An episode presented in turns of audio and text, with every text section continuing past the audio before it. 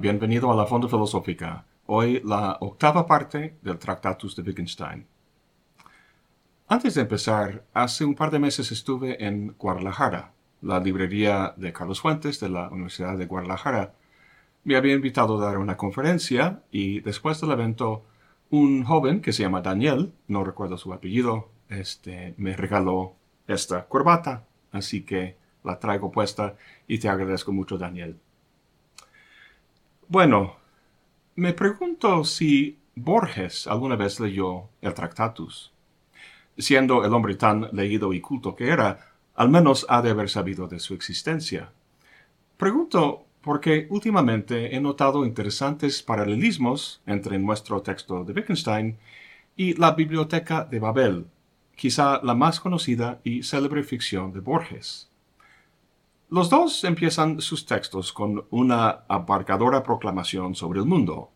Wittgenstein nos dice, el mundo es todo lo que es el caso, que como ya sabemos son los hechos. Y Borges nos cuenta, el universo, que otros llaman la biblioteca, se compone de un número indefinido y tal vez infinito de galerías hexagonales. Estas galerías albergan libros, todos los cuales, Borges dice, contienen todas las posibles combinaciones de las 22 letras del alfabeto, comas, puntos y espacios. Entonces, tenemos hechos por un lado y libros por el otro. A Wittgenstein le interesan los hechos que llamamos proposiciones y cómo éstas pueden modelar otros hechos, como los que suceden en el mundo de nuestra experiencia cotidiana. Esta no es una preocupación del cuento de Borges, Ahí simplemente encontramos libros con sus oraciones, sin una reflexión sobre lo que representan. A pesar de esta diferencia, Borges habla de las tautologías, el sinsentido y otras cosas que podríamos relacionar con el Tractatus. Pero no lo vamos a hacer en este video. A lo mejor uno de ustedes que estudia la maestría en filosofía podría desarrollarlo como proyecto de tesis. Lo que a mí me interesa son dos cosas. Primero, el narrador es un bibliotecario, uno de muchos al parecer. Los bibliotecarios, como sabemos, ordenan los libros para que puedan encontrarse. En bibliotecas normales eso es toda una tarea, pero a la vez manejable. Los bibliotecarios hacen un trabajo admirable. En la biblioteca de Borges, en cambio, es una tarea casi imposible. No necesariamente por la inmensa cantidad de libros, sino porque la gran mayoría contienen pura galimatías. Recuerda que se trata de todas las posibles combinaciones de las 22 letras. Es por eso que la biblioteca de Borges lleva el nombre de Babel. Bueno, para poder encontrar un libro útil hay que saber dónde están y por tanto hace falta un catálogo. Y esta necesidad nos lleva a la cita que me interesa. Dice el narrador, no me parece inverosímil que en algún anaquel del universo haya un libro total. Ruego a los dioses ignorados que un hombre, uno solo, aunque sea hace miles de años, lo haya examinado y leído. Empecé a pensar en esta relación entre el Tractatus y el cuento de Borges, porque estaba leyendo este libro, The Translated World se llama, y en alguna parte hablan de este santo grial del bibliotecario, el catálogo, y la paradoja que implica. Dice el autor, supongamos que todos los volúmenes de la biblioteca están ordenados en el catálogo de la siguiente manera. Primero, todas las obras cuya primera letra es A. Luego, todas las cuya primera letra es B, etc. En el grupo A, aquellas cuya segunda letra es A, luego aquellas cuya segunda letra es B, y así sucesivamente uno ve claramente que para describir y situar cualquier libro en particular, un catálogo tiene que mencionar todas las letras de esa obra. En otras palabras, para designar cada volumen, el catálogo de Babel tiene que reproducir el volumen entero. El catálogo es entonces una segunda biblioteca idéntica a la primera y contenida dentro de ella. Si todas las obras son diferentes, cosa que el narrador afirma en el texto, entonces semejante catálogo es imposible. La conclusión es que un mundo finito y total no puede contener su propia imagen. Cuando leí eso dije, Esto es lo que el Tractatus afirma sobre la lógica. Los dos textos tratan del orden del mundo. En uno, ese orden permite la representación de hechos, y en el otro, la ubicación de libros. Pero en los dos, ese orden no puede ser parte del mundo que ordena. En el Tractatus constituye los límites del mundo. En Borges, pues no está claro, al menos el narrador espera que se encuentre algún día. Pero hay otra razón por la que el catálogo de todos los libros no puede encontrarse en los libreros de la biblioteca. Semejante catálogo siempre sería incompleto porque no contendría a sí mismo. El catálogo requeriría de otro catálogo que lo contuviera, y ese a otro a su vez, ad infinitum. Esta necesaria incompletitud del catálogo es de alguna manera lo que Kurt Gödel probó en su famosa teoría de la incompletitud. Menciono todo esto porque si no te quedó muy claro el estatus de la lógica en el Tractatus, a lo mejor esta comparación con la Biblioteca de Babel te ayude a entenderlo. Esas palabras del narrador que cité tienen una nota al pie.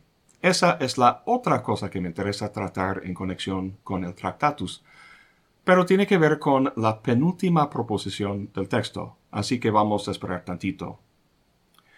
Bueno, antes de seguir con la lectura, recordemos que la finalidad del libro, como Wittgenstein nos dice en el prefacio, es poner un límite al pensamiento, o más bien a la expresión de los pensamientos, o sea, al lenguaje o a lo que puede decirse. Para poner ese límite, tiene que entender la naturaleza del lenguaje y del mundo al que hace referencia.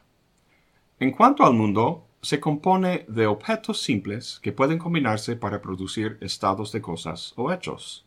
El lenguaje modela esos hechos al reflejar su forma. En el lenguaje, nombres están en lugar de los objetos simples, y la articulación o combinación de nombres forman proposiciones que corresponden a los estados de cosas en el mundo. Aquellas modelan estos. Volvemos a la primera proposición. El mundo es todo lo que es el caso. Esto se refiere a todos los estados de cosas que efectivamente se dan. Por ejemplo, el maestro Darin es el conductor de la fonda filosófica. Esta proposición es verdadera, pero recuerda que no es necesario que una proposición sea verdadera para que tenga sentido. El maestro Darin es amigo íntimo de Kim Kardashian, es sin duda falsa, pero tiene sentido. Es un estado de cosas que, por improbable que sea, podría darse. Para Wittgenstein, lo que le da sentido a una proposición es simplemente su capacidad de ser verdadera o falsa. Para saber si es verdadera o falsa, hay que hacer una investigación empírica, o sea, ver todos los videos de la fonda para ver si efectivamente el maestro Darin los conduce. Esto, en términos generales, es lo que hace la ciencia, y es por eso que en la 4.11 Wittgenstein dice, la totalidad de las proposiciones verdaderas es la ciencia natural entera. Lo que puede decirse con sentido, entonces, son las proposiciones de la ciencia natural. El caso límite de esas proposiciones es una clase curiosa de proposiciones que ya hemos tratado, las tautologías y las contradicciones. Las primeras siempre verdaderas y las segundas siempre falsas. Dado que no tienen la bipolaridad característica de las proposiciones científicas, estrictamente no tienen sentido. Wittgenstein las llama sin los pero al menos cuenta con un valor epistémico, verdadera o falsa. Esto, a diferencia de todas las proposiciones que se encuentran al otro lado del límite, proposiciones éticas, estéticas, religiosas e incluso lógicas. Las tautologías al menos son verdaderas, pero las éticas o las lógicas no son ni verdaderas ni falsas, y eso porque semejantes proposiciones no modelan ningún estado de cosas en el mundo que la ciencia pudiera investigar empíricamente. Todas las proposiciones del Tractatus son de este tipo. Las proposiciones de la ciencia natural tienen sentido, pueden decirse, pero las éticas, las lógicas y demás no pueden decirse. Bueno, pueden enunciarse, pero no tienen sentido, no pueden decirse con sentido. De hecho, en su introducción al libro, Russell dice, el señor Wittgenstein logra decir mucho sobre lo que no puede decirse. Esta es la paradoja central del libro, una que Wittgenstein plenamente reconoce al final del texto, que ha dicho lo que no puede decirse. La gran pregunta entonces es, ¿cómo hemos de tomar todo lo que dice Wittgenstein si estrictamente, como dice, no tiene sentido? Vamos a tratar ese tema en su momento, al final del texto. De momento, sigamos con la lectura. Las últimas 20 proposiciones del texto, partiendo de la 6.4, tienen que ver con cuestiones de la ética y del valor, temas, como comentamos, que están al otro lado del límite que Wittgenstein ha trazado. Para nosotros, la ética trata del bien y del mal, de los principios que rigen la conducta para que hagamos el bien y evitemos el mal. Muchas veces se expresa de forma negativa, como los diez mandamientos, pero está implícita positivamente en todo lo que hacemos. Queremos vivir bien y formamos una idea de cómo sería semejante vida. Así que cuando tenemos que tomar decisiones en la vida, estudio filosofía o administración de negocios. Me caso con esta persona o con aquella. Le digo a mi jefe la verdad o le miento. Esa idea nos ayuda en elegir las cosas o condiciones que producirán esa vida buena. Para nosotros, esta noción de la ética parece normal, pero para Wittgenstein tiene muy poco sentido, por dos razones. La primera razón tiene que ver con la naturaleza del valor. La proposición 6.4 dice, todas las proposiciones valen lo mismo. A continuación, en la 6.41 dice, el sentido del mundo tiene que residir fuera de él. En el mundo todo es como es y todo sucede como sucede. En él no hay valor alguno, y si lo hubiera, carecería de valor. Si hay un valor que tenga valor, ha de residir fuera de todo lo que sucede y es el caso. Porque todo suceso y todo lo que es el caso se da de forma casual. Lo que los hace no casuales no puede residir en el mundo, porque de lo contrario sería casual a su vez. Ha de residir fuera del mundo. Pues veamos primero eso de que todas las proposiciones tienen el mismo valor. Si esto es así, entonces también valen lo mismo los estados de cosas que modelan. Una vez vi una caricatura que mostraba un calabozo en el que un bebé estaba colgado en la pared y un hombre muy grande y musculoso que cargaba un látigo. En el rincón había dos personitas viendo la escena y uno dice al otro, ¿Dónde está exactamente lo malo? Si no mal recuerdo, se trataba de ilustrar la distinción en Hume entre el ser y el deber ser, o sea, la idea de que una afirmación normativa, lo que debe ser, no puede derivarse a partir de una simple descripción de lo que es el caso. En términos wittgensteinianos, vemos en el calabozo un estado de cosas que puede describirse con proposiciones, por ejemplo, el tamaño del hombre, el color de la sangre que sale del bebé, la velocidad del látigo, etc. El hecho de que el hombre mide dos metros y que pesa 120 kilos es algo que puede decirse porque la ciencia lo puede comprobar empíricamente. Lo que no está a la vista empírica, y por tanto lo que no puede decirse, es que lo que sucede ahí es malo. El valor, dice Wittgenstein, no puede encontrarse en el mundo. Si así fuera, sería un hecho más, y como sabemos, los hechos son casuales, pueden darse o no. Sin embargo, el valor, el decir, por ejemplo, esto es malo, dice lo que debe ser el caso, no lo que de forma casual puede darse o no. Concibiendo el valor de esta manera, Wittgenstein concluye que la ética no puede expresarse en palabras, que no puede haber proposiciones éticas. Dice en la 6.421, la ética es trascendental. Ocho años después de la publicación del Tractatus, Wittgenstein dio una conferencia sobre la ética. En ella hizo una distinción que va de la mano con lo que está diciendo aquí. Partiendo de la idea de que la ética versa sobre el bien, Wittgenstein dice que empleamos ese término de dos formas, una relativa y la otra absoluta. Si decimos, este es un buen Airbnb, estamos diciendo que el Airbnb sirve un fin predeterminado, un fin que ya ha sido establecido socialmente. Al parecer, nuestra proposición versa sobre el valor, pero para Wittgenstein no es más que una proposición fáctica disfrazada. Versa sobre un hecho. ¿De qué manera? Pues podemos sustituir el término valorativo con otra frase, de modo que las dos proposiciones expresan la misma idea. En vez de decir, este es un buen Airbnb, podríamos decir, por ejemplo, este Airbnb es barato, o este Airbnb acepta mascotas, o permite fiestas, etcétera, etcétera. Lo que estas últimas proposiciones expresan son hechos, estados de cosas que la ciencia puede comprobar. El valor usado así es relativo porque es una función de la voluntad de individuos o grupos particulares, de sus deseos e intereses. El punto es que esos intereses pueden variar. Tomemos el siguiente ejemplo.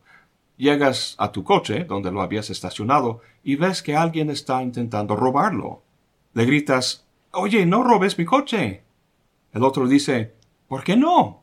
Y tú dices, porque si lo robas, voy a llamar a la policía y te van a agarrar y meterte en el bote. Hasta ahora vemos que el valor expresado es que robar es malo. Pero el ladrón responde, perfecto, eso es lo que quiero, ya que en el bote no pago renta y me dan de comer gratis. El imperativo que le gritaste, no robar si no quieres ir a la cárcel, Kant lo llamaba un imperativo hipotético. Es hipotético o relativo, como diría Wittgenstein, porque cambia con el deseo de uno.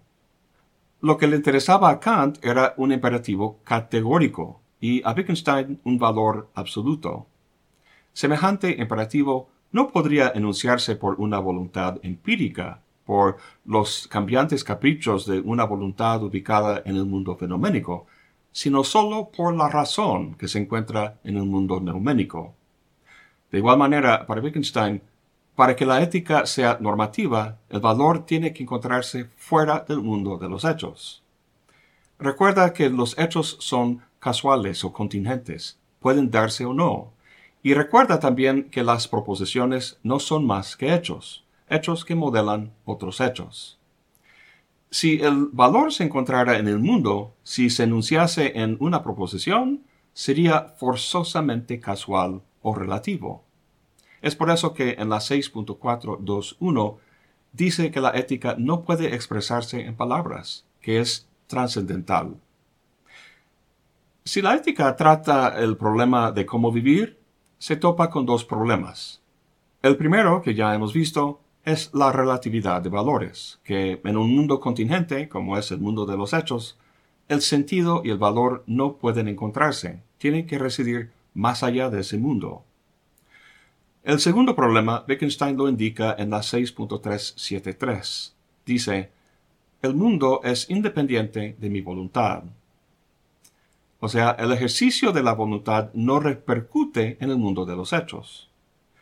Para entender lo que quiere decir, veamos la proposición 6.423, donde distingue entre dos tipos de voluntad. Dice, de la voluntad como soporte de lo ético no cabe hablar, y la voluntad como fenómeno solo interesa a la psicología. La voluntad como fenómeno es la voluntad empírica que describimos al principio, la que elige diferentes cosas para ir armando la buena vida, cosas cuyo valor, como vimos, es relativo. La voluntad empírica, como el yo psicológico que tratamos en el contexto del solipsismo, es un hecho más en el mundo y gracias a ello puede tratarse con proposiciones científicas, en este caso la ciencia de la psicología. Así que de esa voluntad se puede hablar, pero de la otra, como dice Wittgenstein, no. Esta segunda podemos llamarla la voluntad propiamente ética, o siguiendo a Kant, trascendental. En Kant, la distinción entre lo empírico y lo trascendental es fundamental, y la encontramos aquí en Wittgenstein también. Volviendo a la 6.373, donde dice que el mundo es independiente de mi voluntad, no está independiente de la voluntad empírica, ya que ésta es parte íntegra del mundo de los hechos, y es precisamente eso lo que hace que carezca de relevancia ética. ¿De qué modo? Pues como vimos, el valor de cualquier acto que lleva a cabo la voluntad, como el de llevar el coche de otra persona, es relativo. Es bueno o malo dependiendo del punto de vista de uno.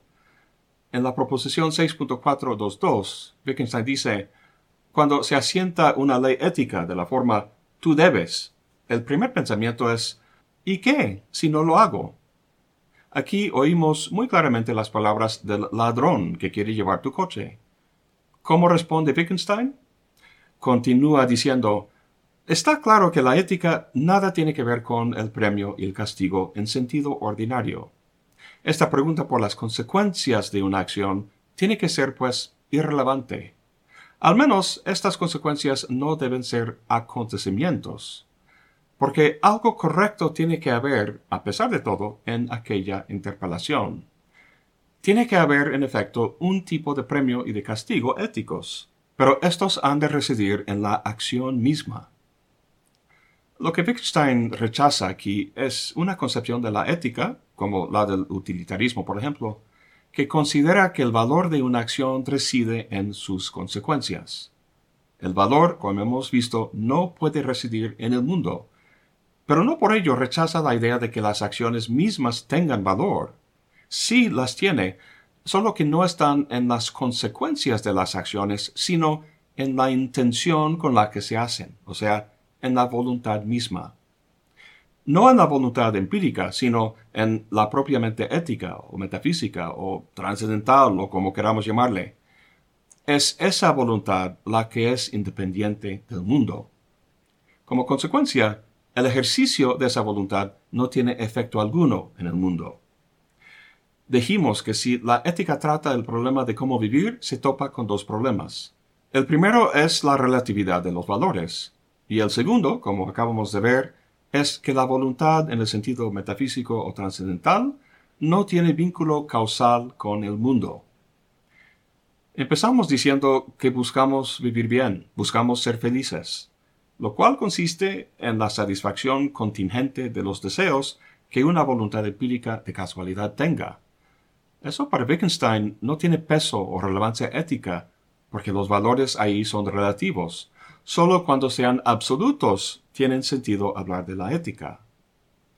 Bueno, debido a todo eso, tenemos que la ética no es algo de este mundo. No puede haber proposiciones éticas, sino que la ética es trascendental. Si es así, entonces, ¿de qué sirve la ética? En la proposición 6.43 empezamos a ver la respuesta de Wittgenstein. Dice, si la voluntad buena o mala cambia el mundo, entonces solo puede cambiar los límites del mundo, no los hechos, no lo que puede expresarse mediante el lenguaje. En una palabra, el mundo tiene que convertirse entonces en otro enteramente diferente. Tiene que crecer o decrecer, por así decirlo, en su totalidad. El mundo del feliz es otro que el del infeliz. El ejercicio de la voluntad no cambia los hechos del mundo, sino el mundo entero, ¿Qué quiere decir con eso? En la proposición donde dice que la ética es trascendental, termina la proposición con una afirmación curiosa. Dice, ética y estética son una y la misma cosa. Y en su conferencia sobre ética que hemos citado, también hace esa equivalencia. Entonces, ayudaría mucho revisar un poco el fenómeno estético para entender más a fondo su concepción de la ética. El problema es que en el Tractatus la única mención de la estética es la que acabamos de mencionar. Sin embargo, en el diario filosófico que mantenía en esa época hay mucho más de donde escoger. La afirmación más relevante es la siguiente. La obra de arte es el objeto visto sub specie eternitatis, y la buena vida es el mundo visto sub specie eternitatis. Esta es la conexión entre arte y ética. De vuelta en el Tractatus dice en la 6.45, ver el mundo subspecie aterni es verlo como una totalidad, una totalidad limitada. Sentir el mundo como una totalidad limitada es lo místico. Aquí tenemos la clave de su concepción de la ética. Para entenderla tenemos que entender qué significa ver una obra de arte subspecie eternitatis. Esa frase latina la reconocemos de la obra de Spinoza. En la ética, Spinoza dice que es de la naturaleza de la razón percibir las cosas sub specie eternitatis, es decir, bajo la forma de la eternidad, con lo cual quiere decir percibirlas no como individuos en el espacio y el tiempo, sino en sus conexiones lógicas con la totalidad, conexiones no casuales, sino necesarias. Visto así, uno percibe la esencia de una cosa.